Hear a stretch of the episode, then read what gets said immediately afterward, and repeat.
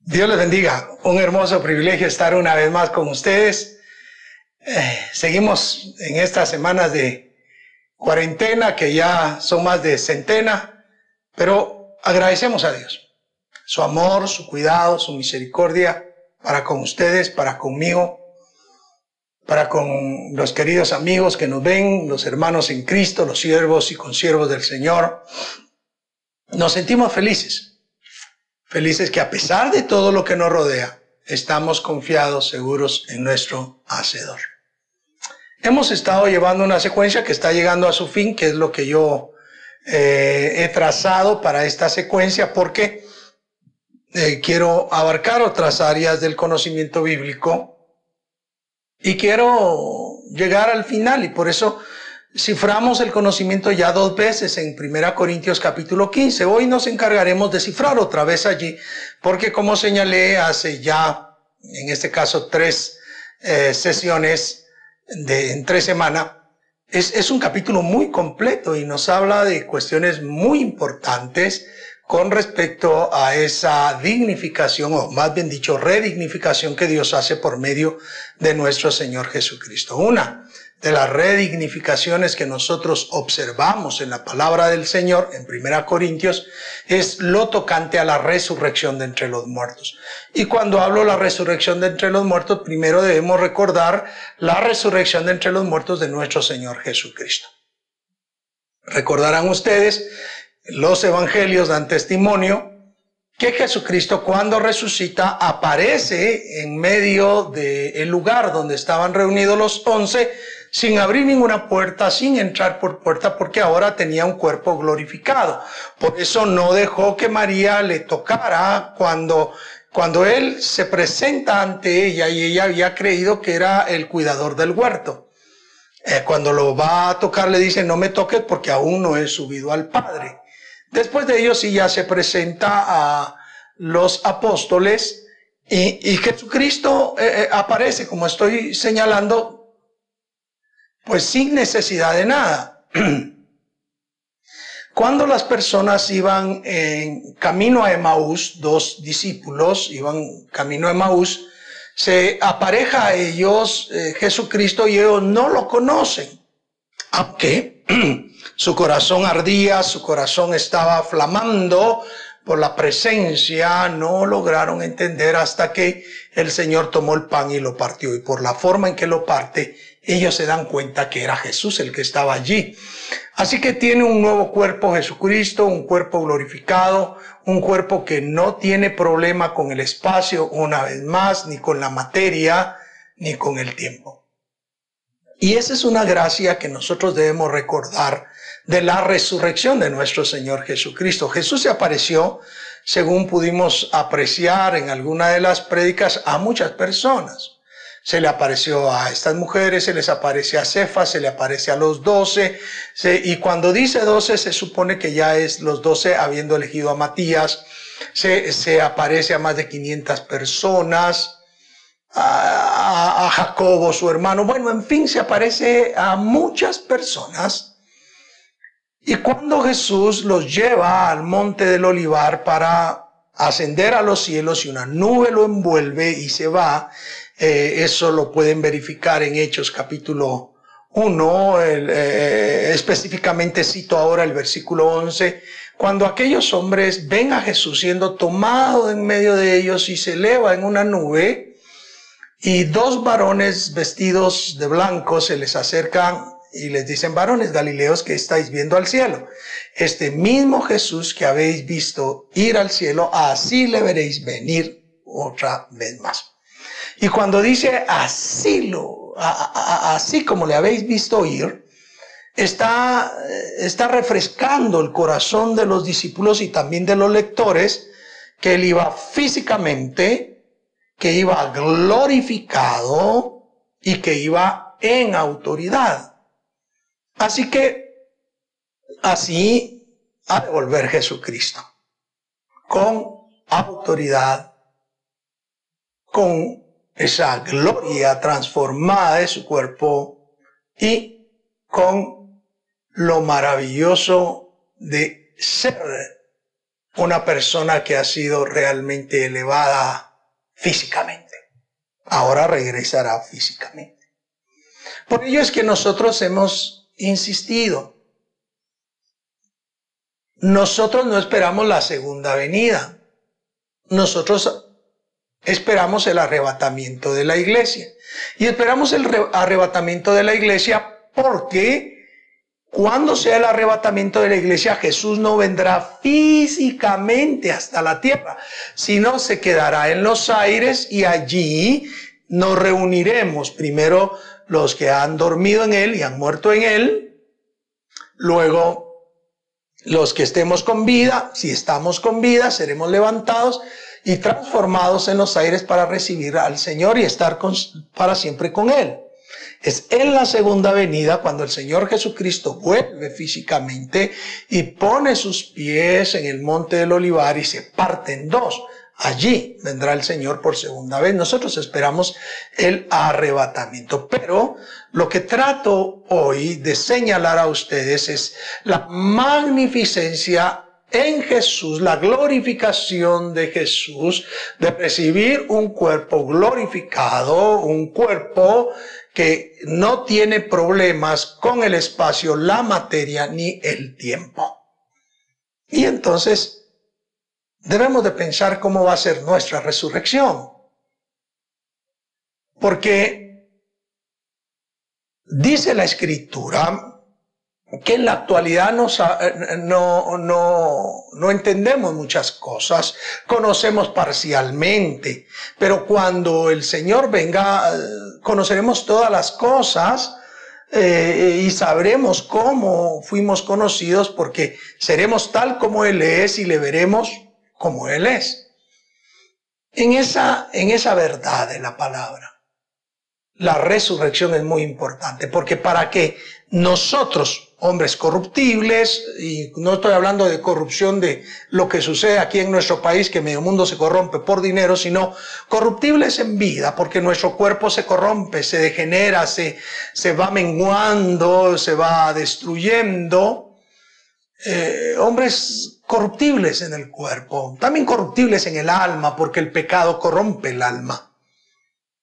Seamos vestidos de incorrupción, vestidos de una realidad diferente es necesaria la resurrección. Por eso es que la resurrección es, es piedra angular de toda, toda la venida, la encarnación de nuestro Señor Jesucristo. Él, él es anunciado, Él nace, Él se desarrolla, Él hace su ministerio, tiene su pasión, muerte, sepultura, resurrección, ascensión. Pero esa resurrección es el clímax humano para poder darnos a nosotros la promesa de la resurrección. Pero es necesario que comprendamos entonces, para que nosotros disfrutemos volver a la dignidad, como ya señalé, no creacional, sino ahora imputada por el Señor Jesucristo, lo señalaba en sesiones anteriores, es necesaria la resurrección. lo vital que es la resurrección. Y he elegido cuatro versos de 1 Corintios 15 para que nosotros afinemos el estado que debemos comprender en cuanto a esto sin perder en mente lo que sucedió en Jesucristo, la resurrección de Jesucristo, esa glorificación de nuestro Salvador, para que también nosotros ahora comprendamos bien lo que va a suceder para los que amamos a Dios. En el verso 42 eh, del citado libro ya mencionado dice, así también es la resurrección de los muertos. Se siembra en corrupción, resucitará en incorrupción. Se siembra en corrupción y se resucitará en incorrupción. Quiero que, que comprendamos bien qué es lo que está pasando acá.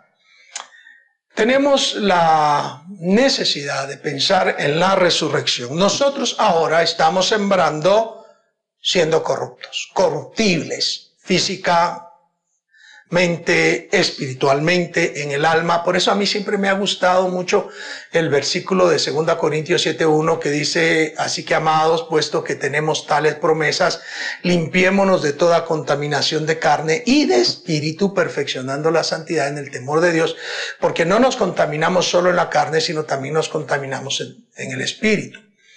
Pero acá lo que dice es, se siembra en corrupción y se resucitará en incorrupción. En nosotros fue plantada la semilla del Señor, aunque nosotros éramos pecadores, aunque nosotros merecíamos condenación, en el momento que creemos por fe en el Señor Jesucristo fue plantada la salvación en nuestro corazón. Esa semilla espiritual, ese hombre espiritual que se va regenerando porque nuestro hombre exterior va menguando, cada día más va decreciendo, pero el hombre interior, no obstante, si nosotros somos capaces de tener una vida adecuada espiritualmente, va creciendo, va mejorando, va viviendo de acuerdo a la voluntad de nuestro Dios.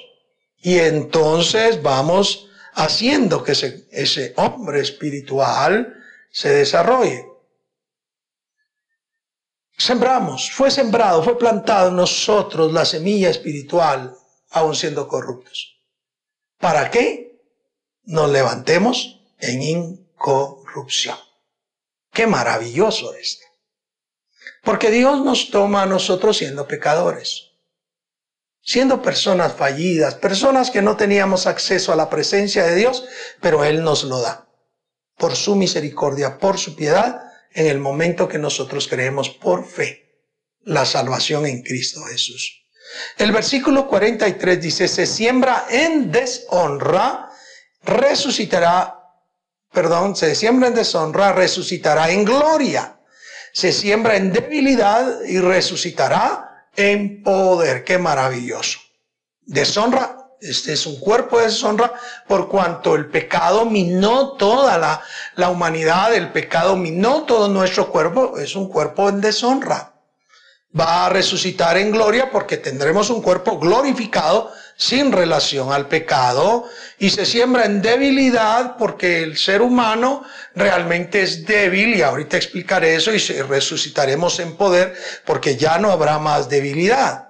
Ahora, eh, explico esto, yo cuando tengo la oportunidad de hablarle a las personas en funerales, siempre debo recordar que el ser humano vive glorias desde que nace. Eh, especialmente en la juventud tenemos ciertas glorias que nosotros creemos que nunca se van a terminar. Por ejemplo, una de las grandes glorias de la humanidad es la juventud, la belleza. Ah, es qué bonito estarse viendo uno al espejo, eh, la tez lozana, bonita, salvo aquellos que les ataca el acné, se sienten mal, pero la gloria del ser humano en la juventud tiene que ver con que estoy joven, todo lo puedo hacer, yo tengo muchas metas, tengo muchos propósitos y soy bello, soy bella.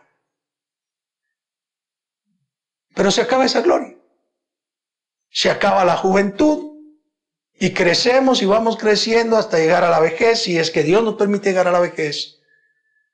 Se acaba la belleza porque cada año que va pasando nuestro rostro va transformándose y aunque vamos aparentemente mejorando durante algún tiempo, eh, llega el momento que comenzamos a declinar en belleza y después muchas veces ni siquiera seña alguna de aquella belleza queda en nosotros. Pero también tenemos la gloria de la fuerza, la energía. Ponemos a hacer energía a un muchacho de 25, 30 años a la par de alguien de 60 y, y por obviedad el de 60 ya no tiene fuerza, ya no tiene energía. Se le ha ido terminando. Todas las glorias del ser humano se van terminando. Otra gloria es la salud.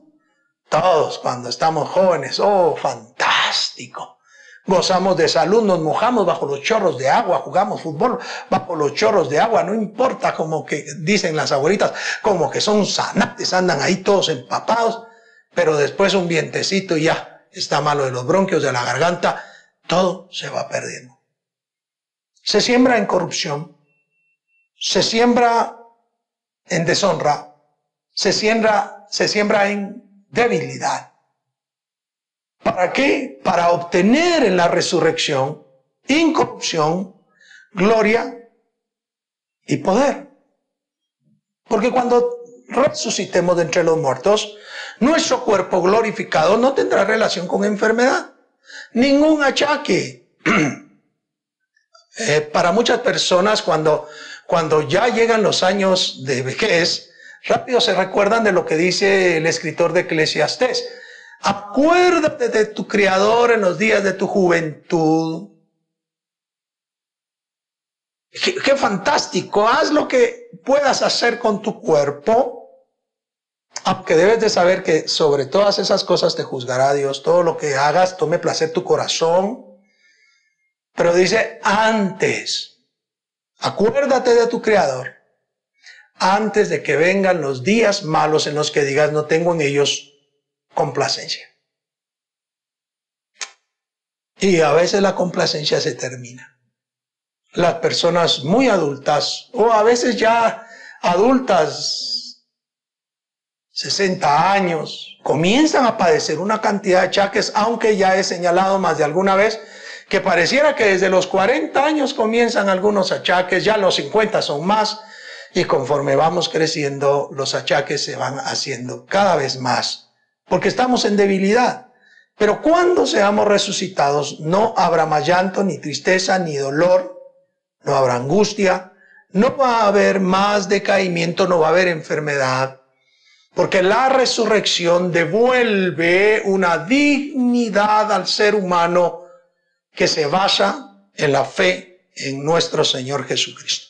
Porque todo aquel que cree en el Señor Jesucristo disfrutará, muera o esté vivo, disfrutará la transformación de su cuerpo. Pero ahora, ahora mismo es el momento de sembrar, de sembrar en corrupción para resucitar en incorrupción, en deshonra por cuanto nuestro cuerpo ha pecado, o nosotros mismos hemos pecado, para que no resucitemos en gloria, y en debilidad porque todo se va desgastando en nuestro cuerpo para resucitar en poder. Qué gloriosa resurrección. Y yo les animo, mis queridos hermanos, a que tengamos fe en esa resurrección de nuestro Señor Jesucristo, levantando a todos los salvos para gloria de Dios. Pero dice el verso 44, se siembra cuerpo animal y resucitará cuerpo espiritual. Unos versos antes a estos, el Señor ha explicado que hay cuerpo animal y hay cuerpo espiritual. Ah, el, el asunto de esto es que definitivamente el ser humano sin Cristo, sin el Señor, sin la salvación, no tiene vida espiritual en él. Tiene espíritu, sí. Pero se, ese espíritu que tiene la capacidad de comunicarse con Dios, no se comunica con Dios por la decisión humana de no tener comunión con Dios. Y entonces ese cuerpo es una forma de cuerpo. Pero aquel que reconoce al Señor Jesucristo como su Salvador, como su Señor, ha sido plantado espiritualmente y comienza desde su espíritu a tener comunión con Dios y comienza a crecer dentro de él el ser espiritual que saldrá en el momento que él ya no viva más en esta tierra, será levantado a esperar la resurrección de entre los muertos y levantarse incorruptible. Es, es tremendo el conocer que sin Cristo somos como toda la demás creación. Perdone por lo que estoy diciendo si usted se ofende. El asunto es que al principio Dios nos hizo los mejores, el corolario de la creación, pero con el pecado el hombre llegó a distorsionar tanto su vida que se convirtió como uno más de la creación, como un cualquiera de la creación.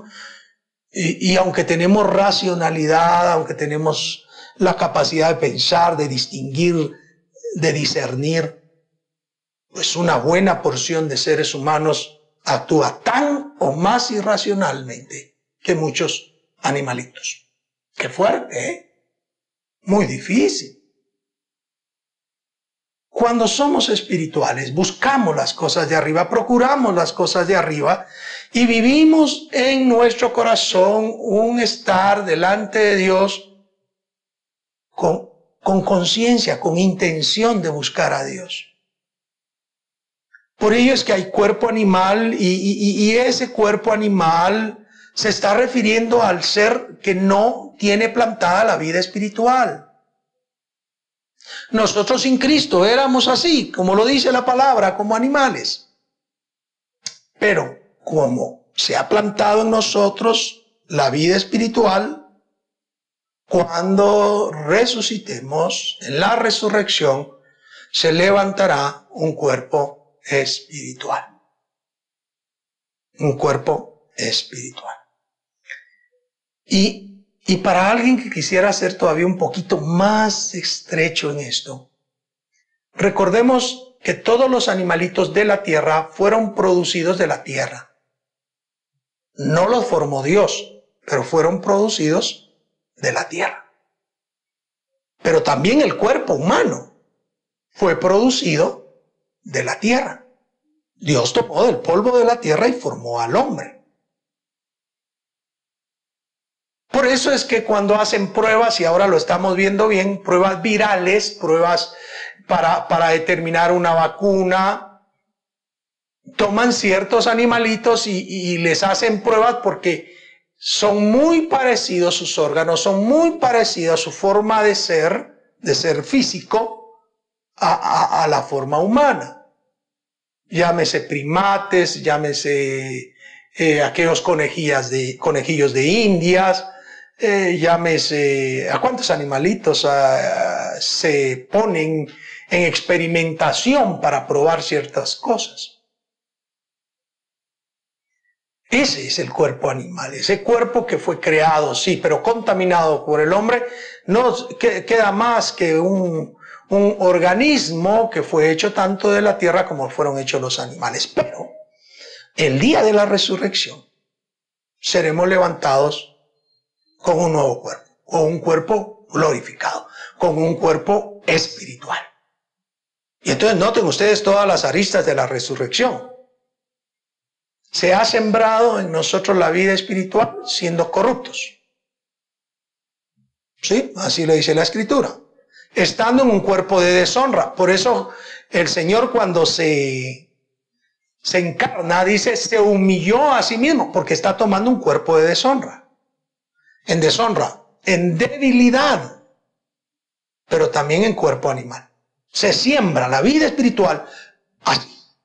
¿Para qué? Para obtener incorrupción, para obtener gloria, para obtener poder y para obtener un cuerpo espiritual. Todo eso va a pasar en la resurrección.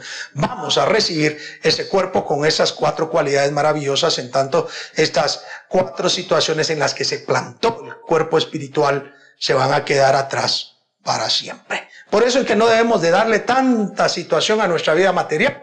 Debemos de buscar lo espiritual. No estoy diciendo que se olvide de la vida material porque no puede ser en tanto usted viva, pero sí debe darle cabida a lo espiritual. Entonces dice acá, se siembra cuerpo animal, resucitará cuerpo espiritual. Hay cuerpo animal y hay cuerpo espiritual. El énfasis es maravilloso y nos ayuda a nosotros a comprender lo que he estado tratando de explicar. Aunque suena difícil, aunque suena duro, aunque a muchas personas les ofenda, sin Cristo solo está el cuerpo animal, no tiene promesa de resurrección. Con Cristo, este cuerpo animal tiene la promesa de un cuerpo espiritual en la gloria divina, en la resurrección de entre los muertos. Por eso es que dice el verso 45, así también está escrito, fue hecho el primer hombre Adán, alma viviente. El postrer Adán, espíritu vivificante. Claro. Adán recibió la bendición de ser alguien vivo, un alma viva. Por eso Dios sopla. Recordemos que el cuerpo sin el soplo de Dios no tiene vida. Es el soplo de Dios el que infunde vida, el que infunde aliento, el que infunde la capacidad de vida en el ser humano.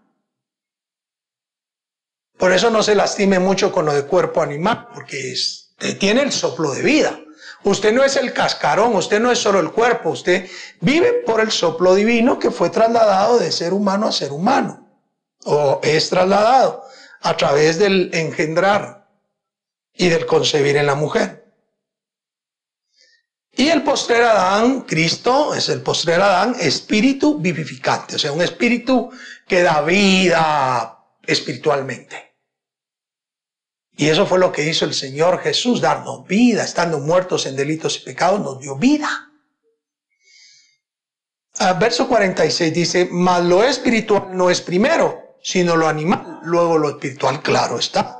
Siempre primero es eh, toda la situación, desde el principio, la creación, la caída, el contaminar del pecado y hasta mucho después lo espiritual que es Cristo, que viene a sembrar salvación y vida a todo aquel que cree.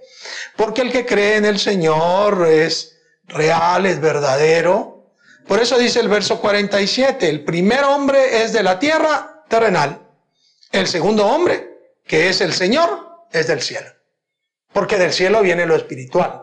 Y de la tierra, hermanos amados, saldrá todo lo terrenal. Entonces, en esas convicciones, mis queridos hermanos, hermanas, nosotros crecimos siendo terrenales.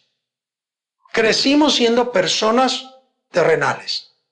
Ahora necesitamos a ese espíritu vivificante, a Cristo. Yo lo tengo y espero que usted lo tenga en su corazón, que lo haya confesado con su boca y entonces será espiritual. Verso 48 dice, cual el terrenal, tales también los terrenales. Y cual el celestial, tales también los celestiales. Si hemos traído la imagen, sigue diciendo, si hemos traído la imagen del terrenal, ahora con Cristo traeremos la imagen del celestial, que es Cristo. La resurrección entonces, mis queridos hermanos, mis queridas hermanas, mis amigos, consiervos en el Señor, la resurrección es poderosa, magnificente, porque devolverá una dignidad que solamente se obtiene por Jesucristo por la fe en Jesucristo y la resurrección evidenciará, dará a conocer esa glorificación. Hemos estado acá, terrenales, como lo fue Adán y todo desde que pecó y se pasó a la humanidad, a toda la humanidad y a nosotros, corruptibles, personas en deshonra, cuerpos en deshonra, en debilidad y cuerpo animal. Y Dios quiere que la resurrección tengas incorrupción, tengas gloria, tengas poder y tengas un cuerpo espiritual. Gloria al Señor por la resurrección. Pero necesitamos, sí, estar en convicción que ya no le damos más a la carne, que es lo que dice Pablo en Gálatas, no satisfagan los deseos de la carne, sino satisfagan el fruto del Espíritu. Y entonces, la gloria de la resurrección cuando venga, nos mostrará un cuerpo diferente, no sujeto a pecado, no sujeto a tiempo, espacio, materia, como fue el cuerpo de nuestro Señor Jesucristo. Espero que el Señor les haya hablado algo. Y mi anhelo del corazón es que ustedes comprendan que la promesa de la resurrección es tan grande que vale la pena cuidarnos, vivir de acuerdo a la voluntad de Dios, obedeciéndole, sirviéndole, agradecidos por la salvación que nos da. Es tan maravilloso este nivel de salvación que nos da la resurrección que podemos glorificar a Dios de manera especial. Quiero invitarle a orar conmigo para que juntos agradezcamos a Dios por esta salvación tan grande que nos da por medio de la resurrección. Padre bendito, gracias. Gracias porque el sacrificio de Jesús hizo viable, hizo posible que la resurrección nos diera a nosotros la posibilidad de ser levantados de entre los muertos de esta forma, de esa forma maravillosa, incorruptible, sin en gloria, una resurrección maravillosa en poder y en un cuerpo espiritual.